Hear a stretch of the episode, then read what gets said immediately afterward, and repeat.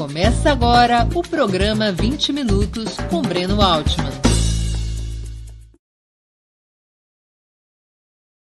Bom dia!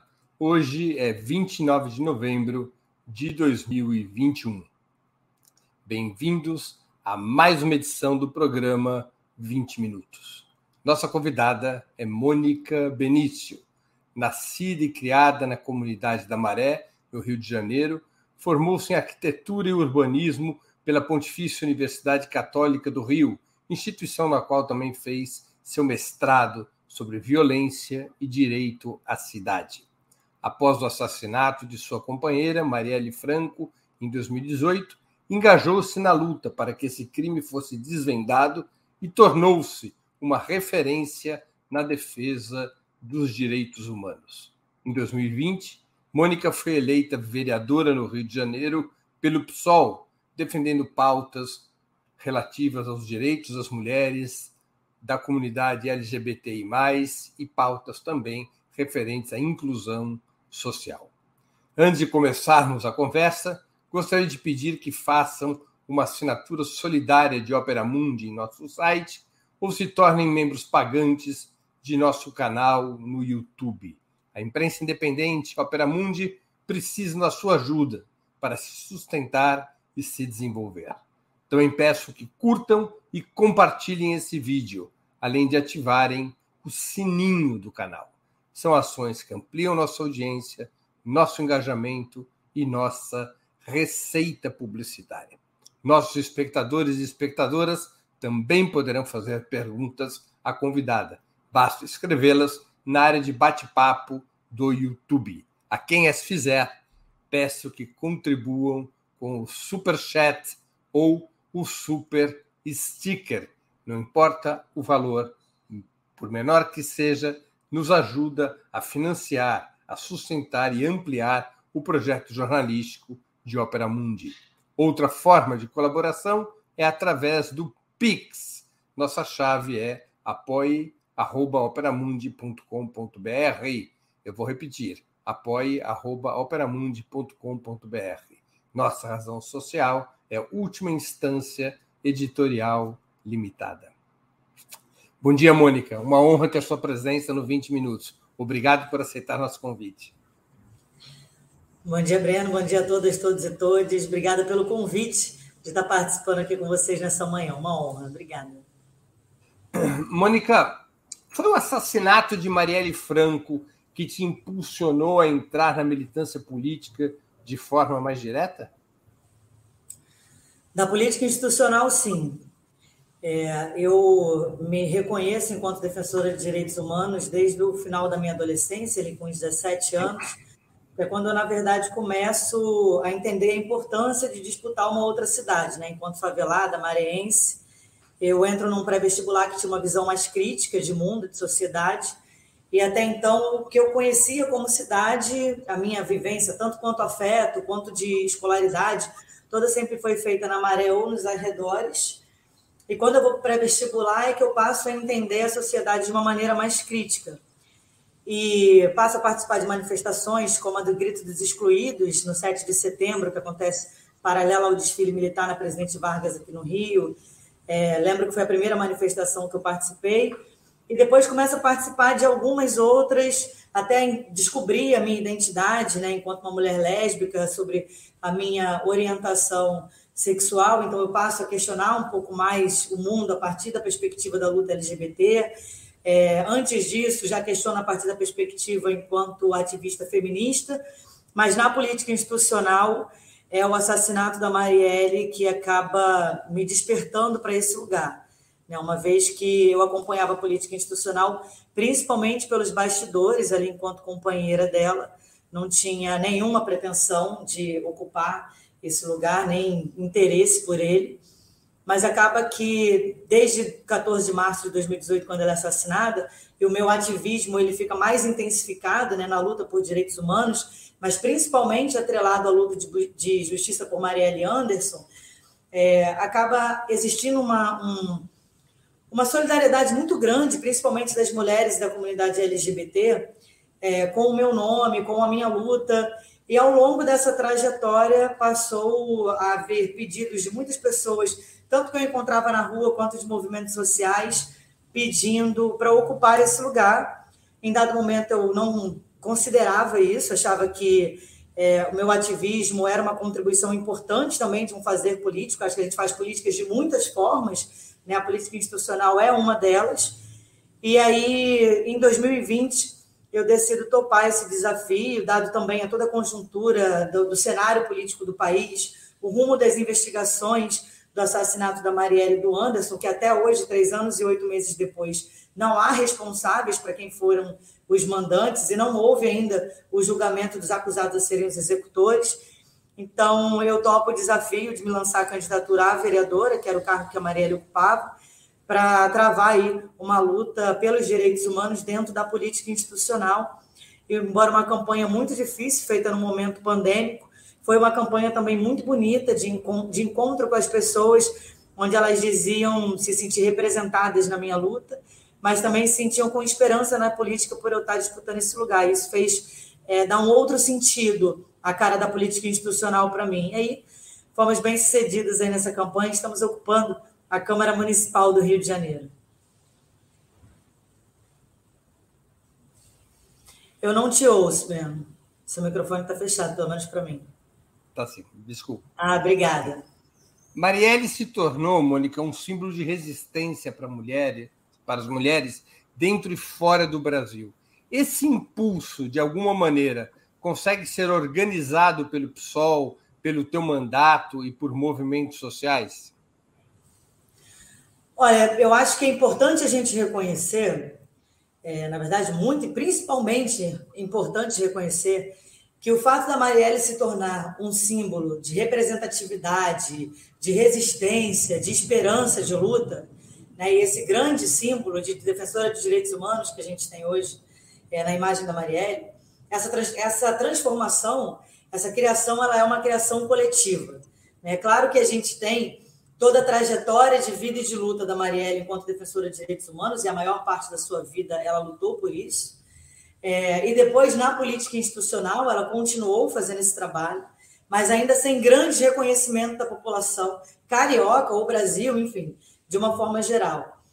É, o recado político que tem por trás da execução da Marielle, uma execução bárbara, né, é dizer que a política institucional, que a política do Brasil não aceita pessoas como a Marielle, tudo que ela representava, tanto na sua luta, na sua trajetória de vida, quanto no seu corpo, é, esses símbolos dentro da política institucional. Uma mulher negra, favelada, que amava outras mulheres, socialista. É, o recado político por trás disso ele é muito violento. Mas a resposta da sociedade podia ser acatar esse recado político, né? podia ser a instalação do medo, podia ser uma sinalização muito forte para que a gente recuasse nas pautas de direitos humanos. E, na verdade, o que acontece é o contrário.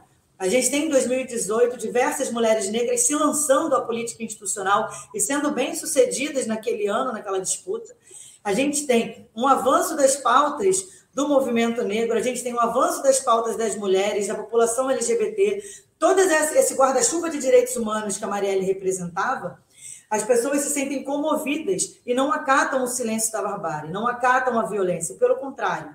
Né? A gente vai às ruas dizer que a gente não aceita a barbárie e que a gente lutaria por justiça, não só por Marielle, a defensora de direitos humanos, a pessoa física, mas por tudo que ela representava na luta. Então, essa construção coletiva ela é muito importante, porque é isso, né? Ela não fica só no Rio de Janeiro.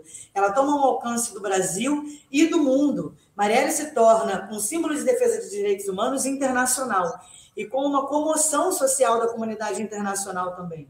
É claro que o pessoal ele tem uma participação fundamental disso num primeiro momento, enquanto partido que a Marielle acreditava e ajudava a construir, mas, sem dúvida nenhuma, a luta das mulheres, a luta da população negra, a luta da população LGBT, é, em não ser silenciada diante dessa violência, e não acatar a violência como um, um sinal imposto naquele momento, é fundamental para Marielle se tornar esse símbolo de luta e de esperança e de resistência que se torna.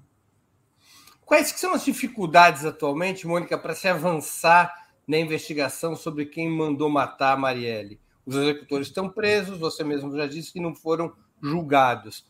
Quais são os entraves para se chegar nos autores intelectuais do crime?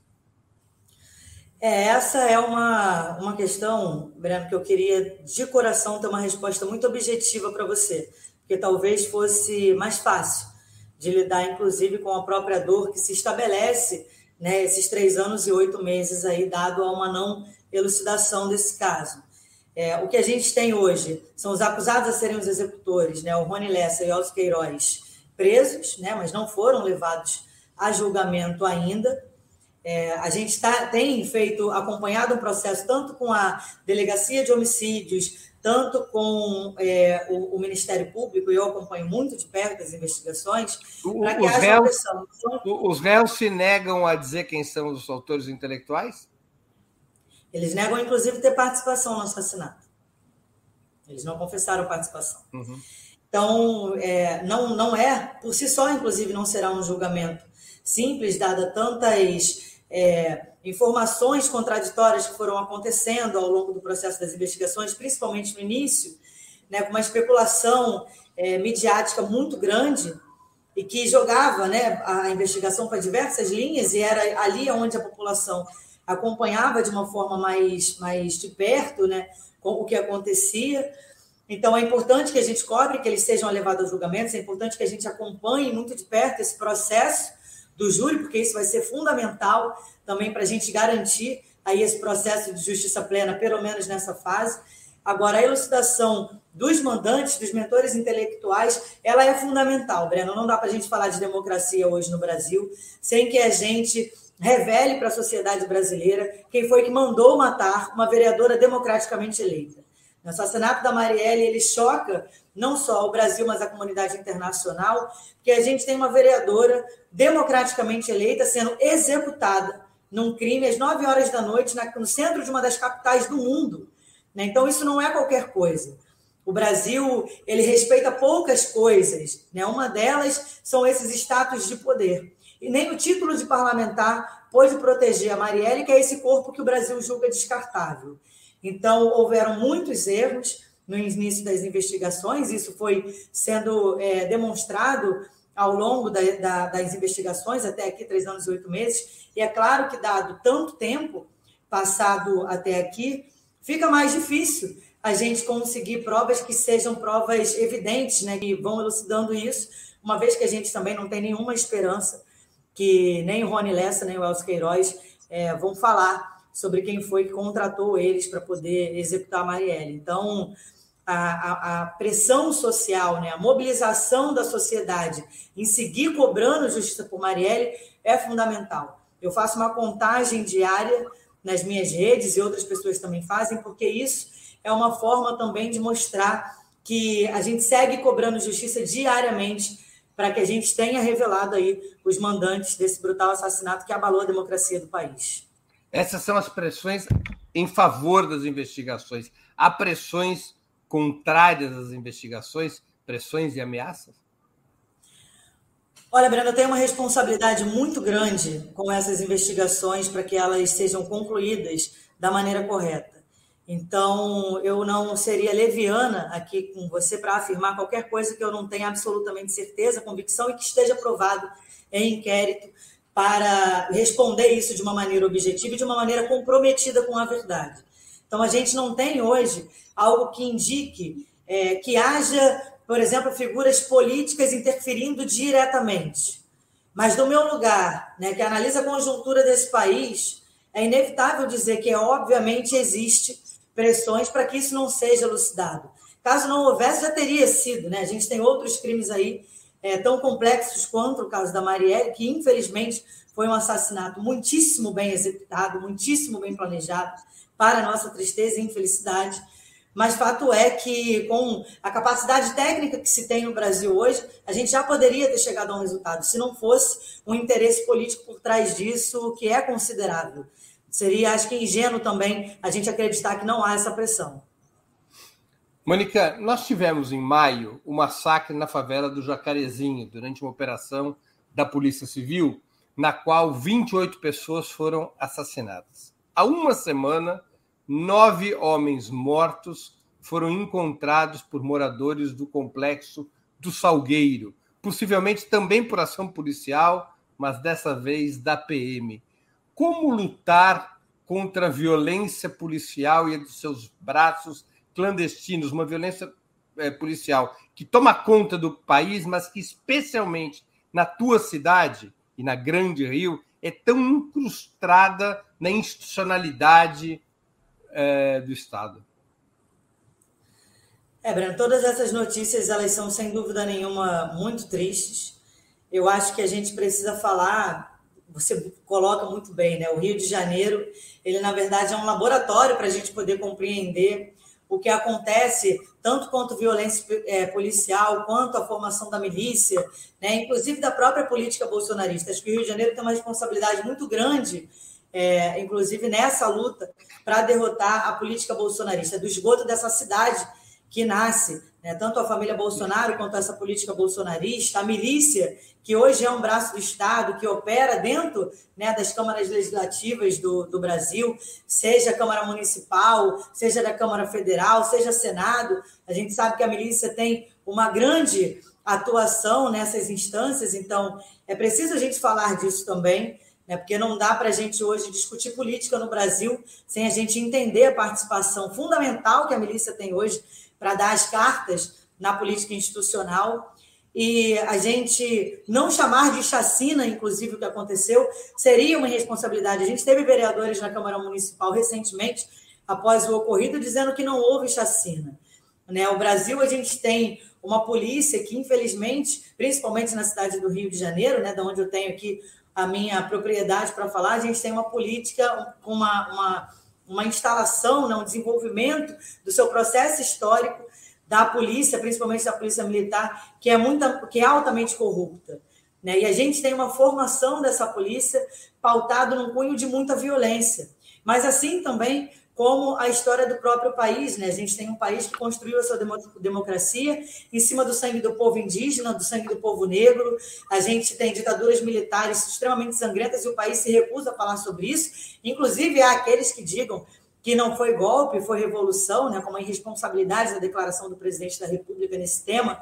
Então, quando a gente entende o nosso processo histórico desenvolvido para chegar até essa narrativa, a gente consegue entender essa prática também. A Marielle, às vésperas de ser assassinada, tinha feito um Twitter falando justamente sobre o genocídio da nossa juventude negra, onde ela questiona quantos mais terão que morrer para que essa guerra acabe.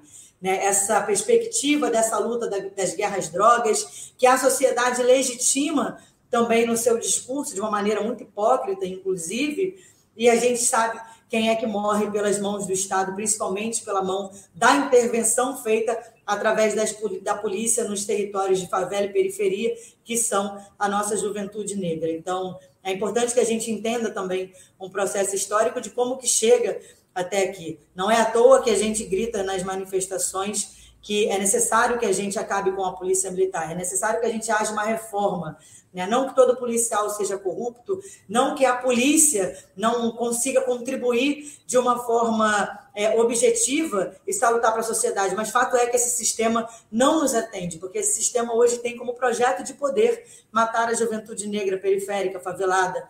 Então é importante que a gente fale sobre isso também. Você acha que para combater a violência policial teria que haver uma reforma de todo o sistema repressivo? Eu acredito que sim. Mônica, deixa eu falar de um assunto é, um pouco diferente. Teu mandato se dedica, entre outras pautas, ao direito à cidade. O que, que significa essa expressão e como que se traduz em medidas práticas? O que, que é o direito à cidade? Olha, Breno, essa é uma pergunta que a gente tem aí múltiplas respostas para ela, né? Porque é uma pergunta hoje muito ampla. Eu estudei o direito à cidade na perspectiva da arquitetura e do urbanismo, né, que é o meu lugar de formação, como você mesmo anunciou na minha apresentação, foi o meu objeto de estudo, tanto na graduação quanto no mestrado. o debate do direito à cidade na perspectiva do favelado. Né? Isso é, buscando entender o porquê a gente tem uma cidade tão segregada, né? o porquê algumas pessoas têm mais acesso seja a política pública, que a gente está falando de educação, de saúde de qualidade, de cultura, de determinadas formações, de qualidade de transporte, seja até a gente está falando sobre o debate do porquê alguns corpos podem transitar em alguns espaços e outro não. Quando eu discuto isso da perspectiva do favelado, eu estou discutindo, inclusive, falando sobre é, a gente precisar quebrar determinadas barreiras, que são as barreiras invisíveis, que são as barreiras construídas não só pela narrativa da sociedade, não só por uma formação histórica do que se tem entre a construção da cidade, né, da segregação dita a cidade formal e a favela, porque enquanto a gente consegue ainda fazer essa separação no próprio discurso, a gente reforça essa segregação até a gente falar de política pública efetiva. Muita gente diz que o Estado ele é ausente nas favelas e nas periferias. Eu tenho desacordo com essa afirmação. Eu, por exemplo, gosto de dizer que o Estado ele é presente, mas, sobretudo, de maneira ineficaz. Quando não promove política pública de qualidade, quando entra nas favelas e nas periferias com violência, com truculência e com ações que são ações que não reforçam é, a boa narrativa e as boas práticas que o Estado poderia ter dentro desses espaços. Quando a gente está falando das mulheres transitar pela cidade, por exemplo, que são os corpos mais vulneráveis, se a gente estiver falando, por exemplo, de uma mulher negra trans nessa cidade, esse corpo é o corpo mais vulnerabilizado dentro do que a gente vai discutir do direito à cidade. E ele pode ser discutido de muitas perspectivas. A nossa mandata se debruça em construir uma cidade mais segura, principalmente para as mulheres, né? porque a gente acredita que uma cidade mais segura para as mulheres será uma cidade mais segura para todas as pessoas que habitam e que constroem essa cidade. Então, a gente está falando sobre melhoria de transporte público, a gente está falando sobre melhoria da qualidade da política de saúde, da política de educação, da política de cultura. A gente precisa disputar a cidade para que ela tenha mais qualidade para todas as pessoas.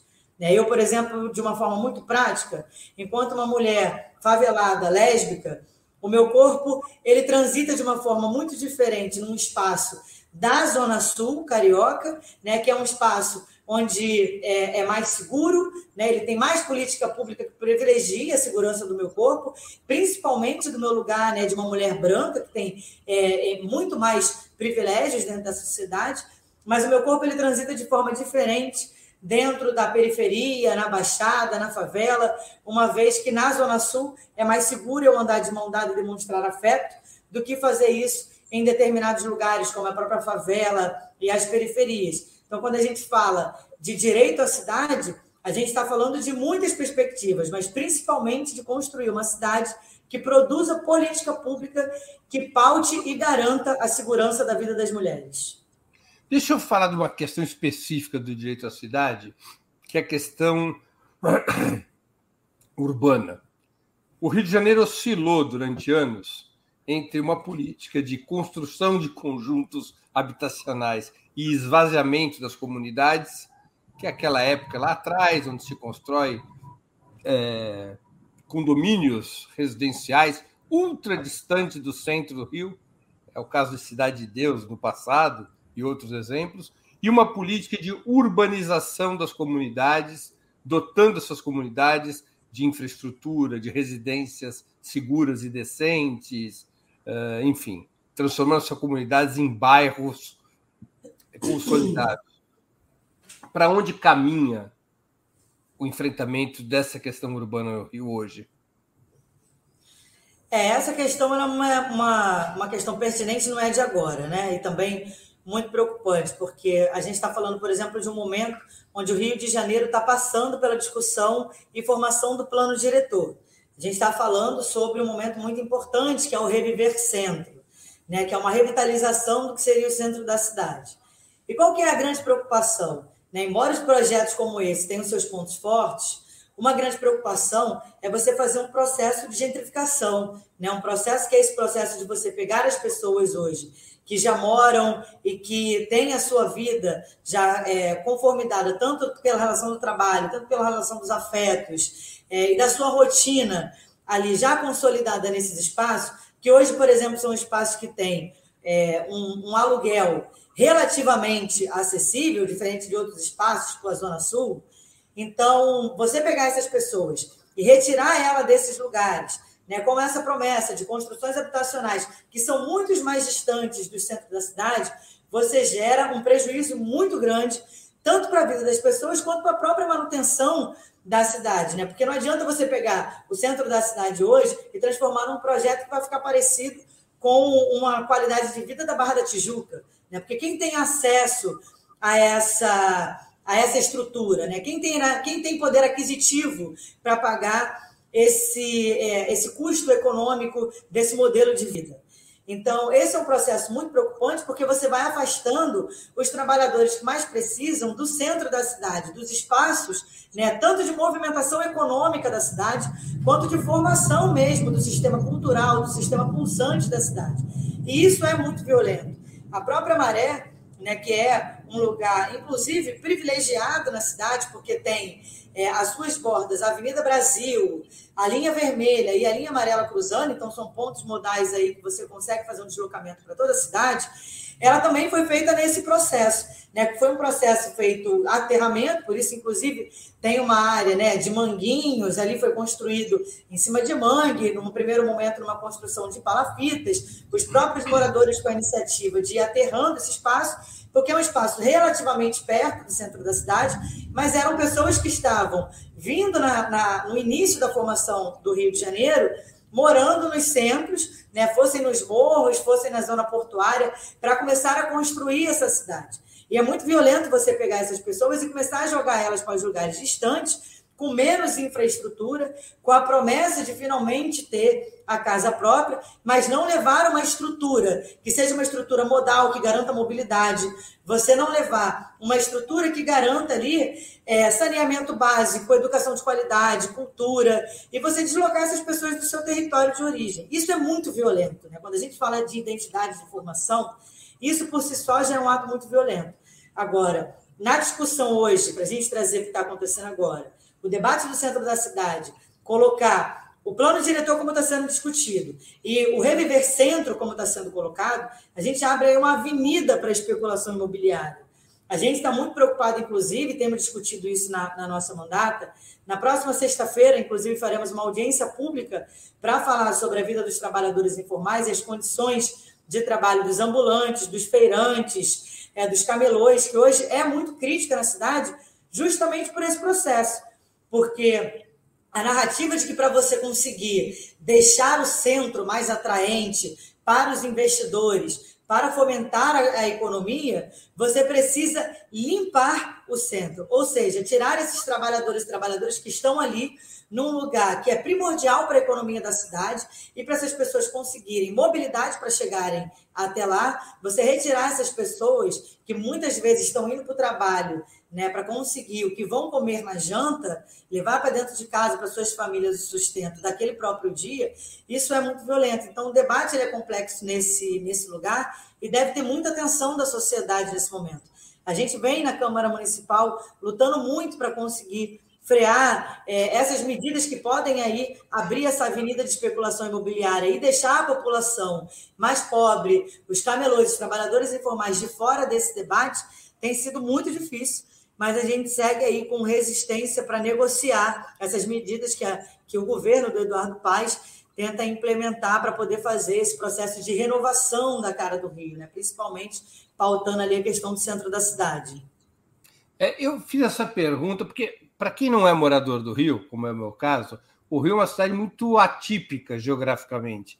Porque aqui em São Paulo, por exemplo, a pobreza ela é sempre expurgada para a periferia. No Rio, as comunidades vivem na cidade. Nos anos 70, a ideia era colocar para a periferia os, os, novos ricos do Rio, né? que é quando surge a Barra da Tijuca. Então, era, era o processo oposto de uma cidade como de São Paulo. Depois, não, vamos colocar os pobres pra, também para fora da cidade. Então, é uma discussão interessante. É, é, mas a Barra da Tijuca ela vai sendo construída também num lugar que é um lugar privilegiado, porque tem ali a questão da orla, né? Sim. Então ela recebe, inclusive, um plano que é um plano que é construído no mesmos moldes de Brasília, né? Não, é, claro. não, por acaso a gente é tem o cidade à parte. Exatamente. A gente tem o Lúcio Costa construindo Brasília, a gente tem o Lúcio Costa construindo a Barra da Tijuca. Então, são modelos muito parecidos. Chegou até a ver é, no passado um referendo pela autonomia. Desculpa, Barra Tijuca, na Barra da Tijuca chegou até a ter um referendo há uns 20, 30 anos atrás pela independência da Barra da Tijuca, né? Para que ela virasse um município. É, e agora tem uma discussão que a Barra da Tijuca quer ser compreendida como a Zona Sul, né? Tem uma toda uma discussão desse lugar. Mas a, acaba que a morfologia do Rio, principalmente pelas ocupações do morro, nos meios da cidade, é, na, zona, na própria Zona Sul, ela fica nesse lugar, né, onde a sociedade vai ali se conformando num primeiro momento histórico da construção da cidade, ocupando esses espaços, que eram os espaços que estavam desocupados, né, e daí a gente vai avançando tanto com é, o, o a população ocupando e construindo de forma espontânea. Então, a gente tem as favelas com, na, na, morfologia que são, e as ocupações ditas formais, né, com mais estrutura, com planejamento, acontecendo no asfalto. Muito por isso a gente diz também né, que a favela, a gente separa a favela, a galera do morro e a galera do asfalto. Porque, muito por essa morfologia de ter muitas favelas centro e zona sul, elas estão principalmente colocadas nesses lugares onde são os morros. Né? E aí a ocupação mais formal foi acontecendo no, no, no território mais plano da cidade.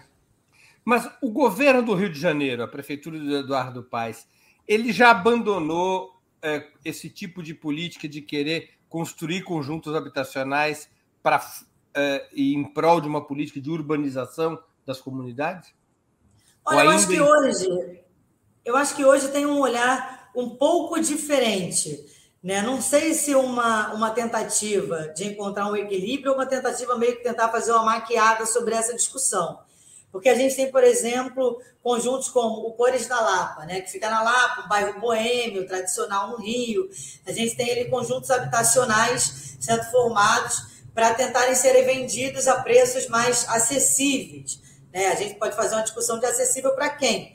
Mas hoje, com essa revitalização, o que pode ser que aconteça é que esses preços subam ainda mais, mesmo para essas, essas é, é, habitações que seriam habitações voltadas mais a uma população com renda mais baixa. Agora, existe uma discussão também de se isso é a prioridade. Né? E quais os espaços seria discutido, porque é fundamental quando a gente vai falar de uma revitalização do centro da cidade, que a gente não esteja falando só em trazer o comércio, porque um dos erros muito grandes no planejamento do Rio é justamente você colocar o centro da cidade, que é o coração pulsante da cidade, para a economia, que quando você percebe que depois do horário de trabalho, depois daquele horário de, de happy hour, fica um lugar inóspito, né? Fica um lugar que é um lugar deserto, é um lugar onde a população hoje em situação de rua ocupa as noites porque é um, espaço que tem para ocupar. Então, e, e ainda assim de uma forma muito questionável. A gente tem, obviamente, agravado pelo momento da pandemia, uma população em situação de rua muito concentrada no centro da cidade e crescendo dramaticamente. Né, se a gente não falar de qual é o projeto que a gente quer para a cidade, onde a gente inclua esse debate, onde a gente inclua entender que a gente não precisa hoje estar tá com pessoas em situação de rua, porque a gente precisa discutir o índice é, das pessoas que estão passando fome, das pessoas hoje que estão desabrigadas.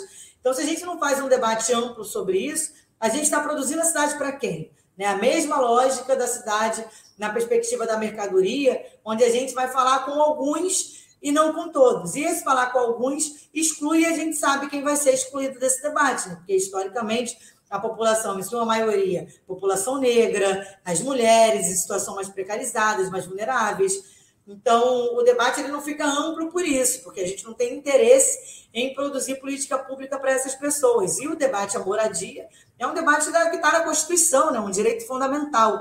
Então, acho que isso devia ser uma das prioridades do governo do Eduardo Paes ou de qualquer governo, mas infelizmente ainda não é. Tem uma pergunta de um espectador nosso que contribuiu com o Superchat. Pessoal, a gente tá, já tem semanas sempre dando prioridade a quem contribui com o super, Superchat ou é membro pagante do nosso canal no YouTube. A gente, Mônica, não é uma igreja evangélica, mas o Opera Mundi depende do dízimo, né?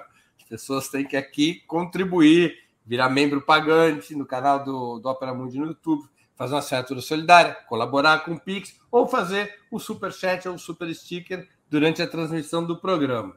O Alexandre Gasparotti contribuiu, pingou, como diz meu amigo Fernando Moraes, pingou na cuia. Vai aqui a pergunta que ele fez.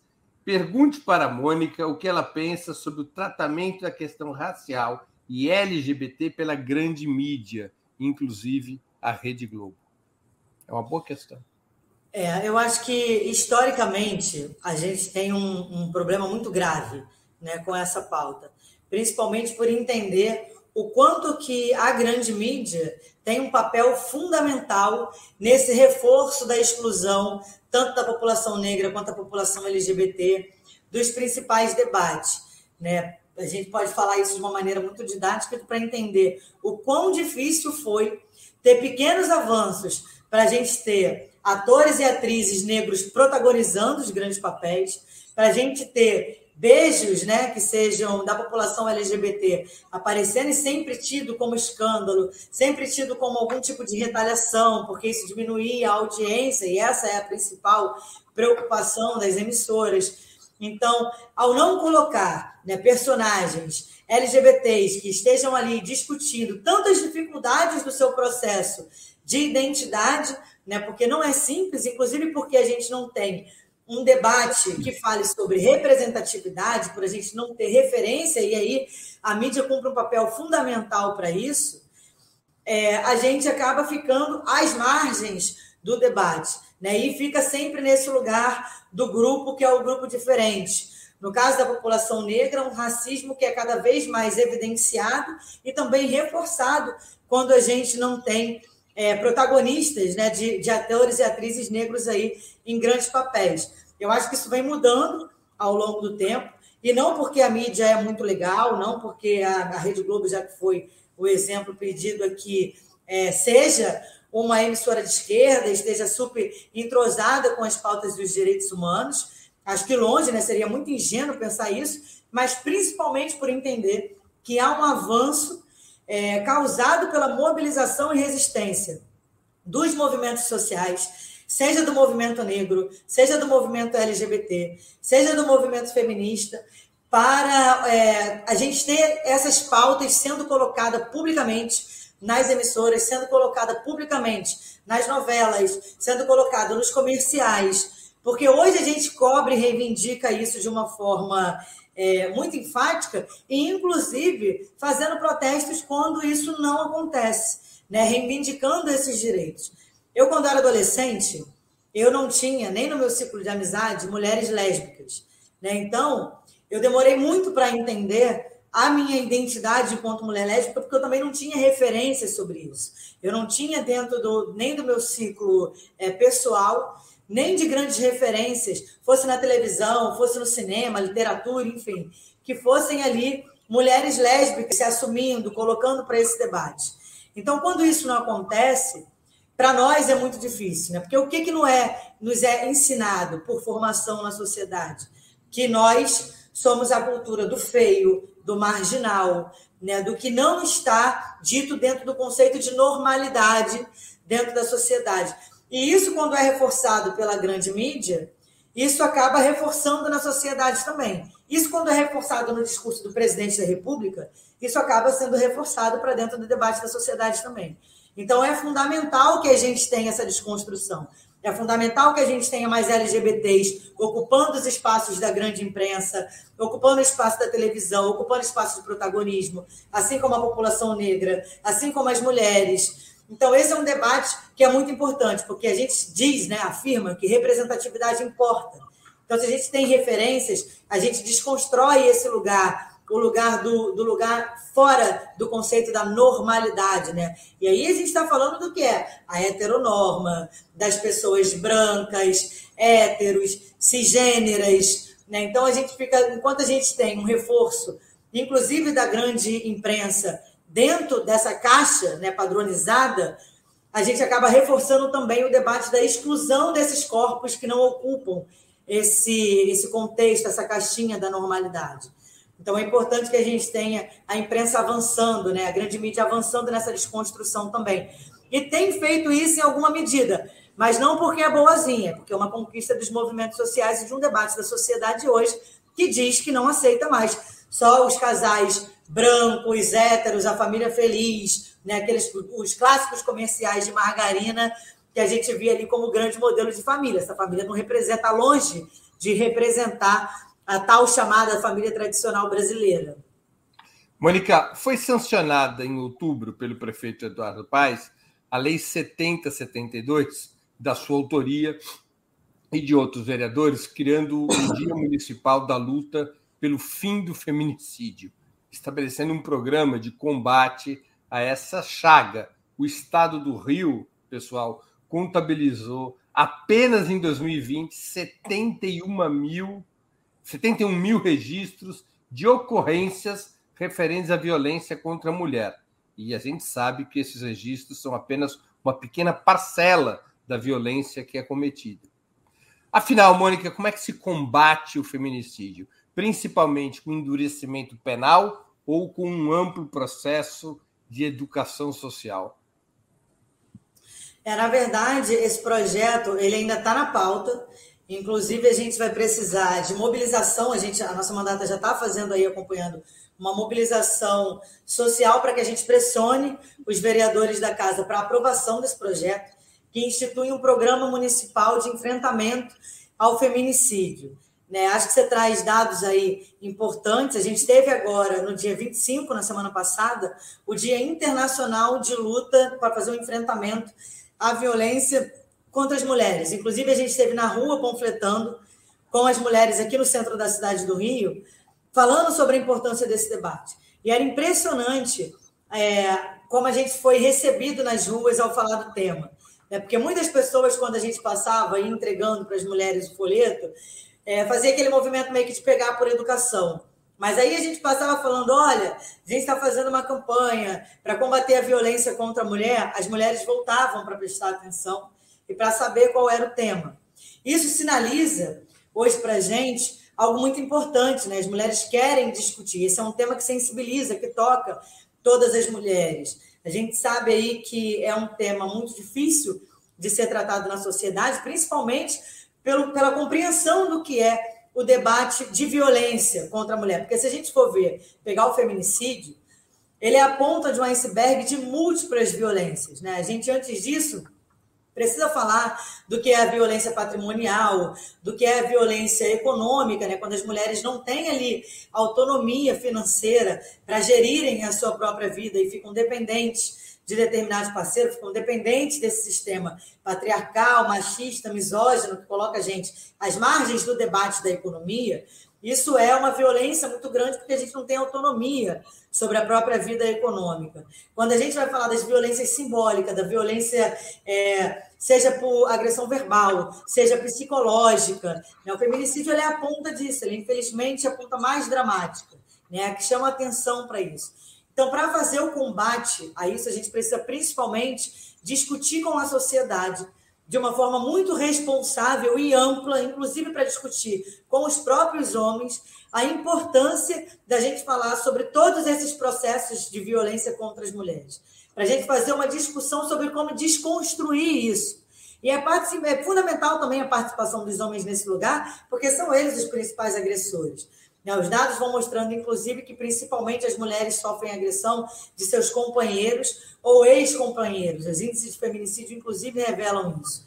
Em 2020, os dados eram de que uma mulher era vítima de violência a cada seis horas no Brasil. Então, é, quando a gente vai ampliando esse debate para discutir como é que a gente consegue fazer o um enfrentamento a ele, é principalmente para a gente falar da discussão de quais são esses sintomas da violência e como é que a gente pode frear isso. A sociedade não estiver muito comprometida né, com essa desconstrução do sistema patriarcal, desse modelo machista, a gente não consegue avançar nesse debate sobre o enfrentamento à violência das mulheres, principalmente sobre o feminicídio, porque a gente está falando de um crime onde as mulheres são assassinadas por serem mulheres. Né? A gente está falando de um contexto onde as mulheres são assassinadas porque criamos uma sociedade onde os homens acreditam que são donos, né? são detentores do, e é, do E é diferente do, e é diferente do que a política de extermínio da juventude negra, que é uma política de Estado. Se você bater nas instituições que promovem essa política, você pode controlá-las. O feminicídio é algo muito mais molecularizado. Né? Não é uma política de Estado, embora o Estado pouco faça para enfrentar. Está muito entranhado no machismo, no patriarcado da sociedade. Né? É, é, é, justamente isso, ela é muito mais orgânica, né? Mas o Estado ele tem um papel fundamental, porque se o Estado não produz política pública para garantir os direitos e cidadania plena das mulheres, ele é conivente com o feminicídio. Então, é, é papel, já que a sociedade está instalada nesse modelo patriarcal, machista, o Estado tem um papel fundamental de desconstruir isso, produzindo política pública que faça o um enfrentamento a esses é, é. sintomas, que são os sintomas que matam as mulheres. Só para me corrigir melhor aqui, quer dizer que, porque eu tinha visto de que a Lei 7072 tinha sido sancionada pelo prefeito. É a lei do enfrentamento ao feminicídio, programa de enfrentamento municipal ao feminicídio. Ah, não, foi, foi aprovado o Dia Municipal de Luta pelo Fim do Feminicídio. O que está pendente ainda é o programa. É o programa. O dia ele, ele foi garantido a inserção no dia do calendário oficial da cidade. Entendi. O que também é importante, porque marca aí para gente um dia onde a gente vai tratar um debate que é um debate específico. E se a Outra... gente tem hoje no calendário oficial da cidade, a gente passa a promover visibilidade. Se a gente passa a promover visibilidade, a gente passa a falar sobre política pública que produz a cidadania. Diferente, por exemplo, Bernardo, acho que vale aqui ressaltar o PL da visibilidade lésbica, que inseria também o Dia da Visibilidade Lésbica no calendário da cidade, que a Marielle apresentou em 2017 foi reprovado. Eu representei esse ano e foi reprovado novamente, igual em 2017, por apenas dois votos né, mostrando aí que a Câmara Municipal ainda é muito conservadora, fez um debate fundamentalista para poder criticar e reprovar esse dia, entendendo, só para a gente falar sobre o que é a importância de um dia, é justamente isso. Quando a gente coloca no calendário oficial da cidade é, um projeto ali para tramitar na Câmara, ele acaba por ser um projeto conhecido como projeto não polêmico. Né? São projetos onde os vereadores não costumam discutir muito sobre isso. O da visibilidade lésbica demorou três sessões de plenário para serem discutidas e a última foi uma sessão inteira sobre esse debate. Né? O que, em algum lugar, mostra para gente o quão urgente é tratar essa pauta, mas também mostra o conservadorismo da Câmara Municipal ainda. E por que, que é reprovado se um dia no calendário da cidade parece ser algo que não é, é, é grande é, complexidade para um debate na Câmara Municipal? Justamente porque visibilidade promove cidadania. Né? E a quem interessa promover cidadania para a população LGBT, para as mulheres lésbicas. Então, a importância de garantir o dia do combate, né, do enfrentamento à violência contra as mulheres, é a gente dizer que a Câmara Municipal e hoje a cidade do Rio de Janeiro está preocupada com esse tema.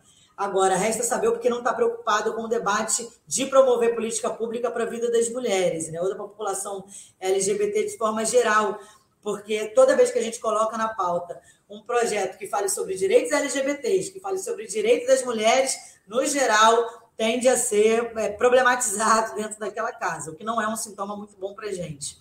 Então, o que falta aprovar agora é a lei sobre o programa de combate ao feminicídio. É, do programa, desculpa, porque a gente fez isso, aprovou o dia é do enfrentamento, que é isso, é a inserção no dia do calendário isso, da cidade isso oficial. Isso é que foi sancionado em outubro. Sim, e isso é tido como uns projetos não polêmicos. Esses têm tá menos certo. dificuldade por ser essas inserções no calendário. Tá Agora, o que a gente está aí pautando, e ele é, vai, consegue alcançar mais no debate da promoção, da discussão da promoção de política pública mais efetiva, é o Programa Municipal de Enfrentamento ao Feminicídio, de enfrentamento à violência contra a mulher. Esse está tramitando agora, já está na pauta, e a gente vai seguir aí pedindo, inclusive, é, através das nossas redes lá da Mandata, apoio de toda a sociedade pelo manifesto, para poder ajudar a pressionar na casa que os vereadores aprovem o projeto e, obviamente, depois o prefeito sancione ele para a gente ter um programa sendo efetivado com esse debate. Mônica, a gente está chegando ao fim da entrevista. Deixa eu te fazer uma pergunta antes de fazer as perguntas de finalização. Há um ambiente, você se sente discriminada por essa maioria conservadora na Câmara Municipal ou te tratam com respeito, te tratam bem? Olha, Breno, eu acho que de um lugar de uma mulher naquele espaço, a gente tem ali 51 cadeiras né, de vereadores e vereadoras, e hoje acho que fomos 10 aprovadas e com a saída de uma delas para se tornar secretária, acho que somos nove agora. Mas é isso também, nem todas de esquerda, né? E a gente tem é, uma discussão, principalmente do meu lugar de, de mulher feminista, quer dizer que não basta ser mulher, né? Se você está preocupada com as pautas que falem da vida das mulheres. Um exemplo muito didático disso é você ter uma Damares, por exemplo, como ministra lá do Ministério de Mulher, Família, Direitos Humanos, enfim, né, que de nada tem como uma defensora dos interesses das mulheres, muito pelo contrário, né, ela é, faz uma, um trabalho muito eficiente né, contra a, um, um, projeto que fale sobre a promoção de direitos das mulheres. Então, na Câmara, a ocupação do, do corpo da mulher naquele espaço é por si só muito difícil, é por si só muito violento. Eu, do meu lugar, me reivindicando uma mulher lésbica, me reivindicando uma mulher sapatão, ocupando aquele espaço ali, já não é latido também com grande simpatia. Acho que o debate da, do Dia da Visibilidade Lésbica ele foi muito didático para mostrar isso para a sociedade. Né? Quando a gente está falando da ocupação ali de uma mulher preta, por exemplo, eu não consigo imaginar o tamanho da luta e da violência que a Marielle sofria naquele espaço. Entendendo também que a gente está falando da Marielle, né? que foi assassinada, e aí depois a gente tem esse contexto hoje de um debate, é, graças à imagem da, da, dela enquanto representatividade, enquanto resistência hoje, um debate mais qualificado e um debate que é colocado numa linha mais respeitosa em nome da memória dela, mas muito longe de ser um espaço que respeite o corpo da mulher ocupando aquilo ali. A política institucional, de forma geral, no Brasil, não é uma política que respeita as mulheres, né? pelo contrário, tem por objetivo nos excluir desses debates, tem excluir desses espaços, né? dos espaços de poder, da tomada de decisão mas acho também que os avanços que a gente vem fazendo, sobretudo com o movimento feminista, também precisa ser saudado e reafirmado, porque é com muito esforço, com muita luta, e a gente segue avançando, inclusive mesmo com o governo Bolsonaro aí tão truculento com a vida das mulheres, por exemplo. Mônica, agora sim, a gente está chegando ao final. Eu queria te fazer duas perguntas que eu sempre faço aos convidados. É, qual livro você gostaria de sugerir aos nossos espectadores? e qual filme ou série poderia indicar a quem nos acompanha?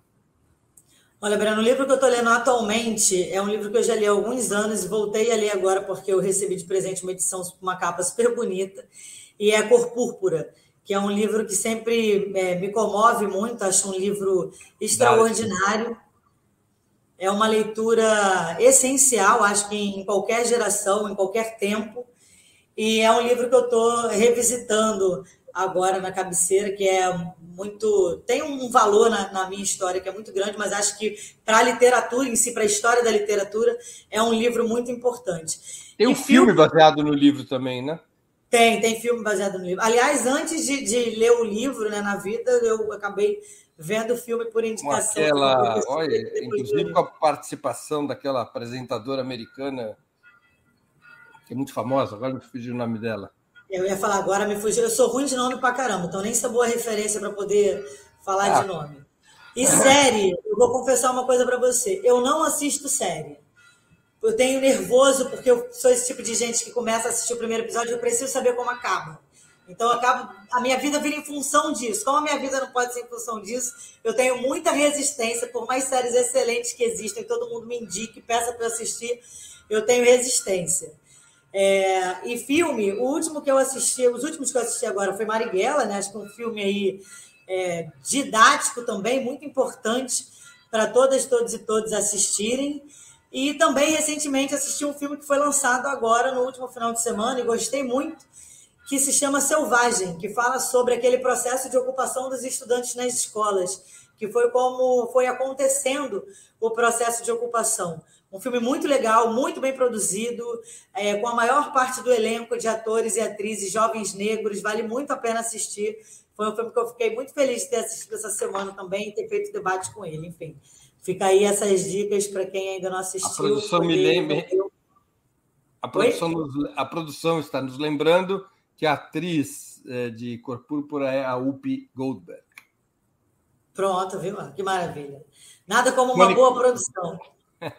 Mônica, queria agradecer muito pelo seu tempo e por essa conversa tão interessante e informativo. Obrigado pela oportunidade que você deu aos nossos espectadores, às nossas espectadoras e a mim mesmo.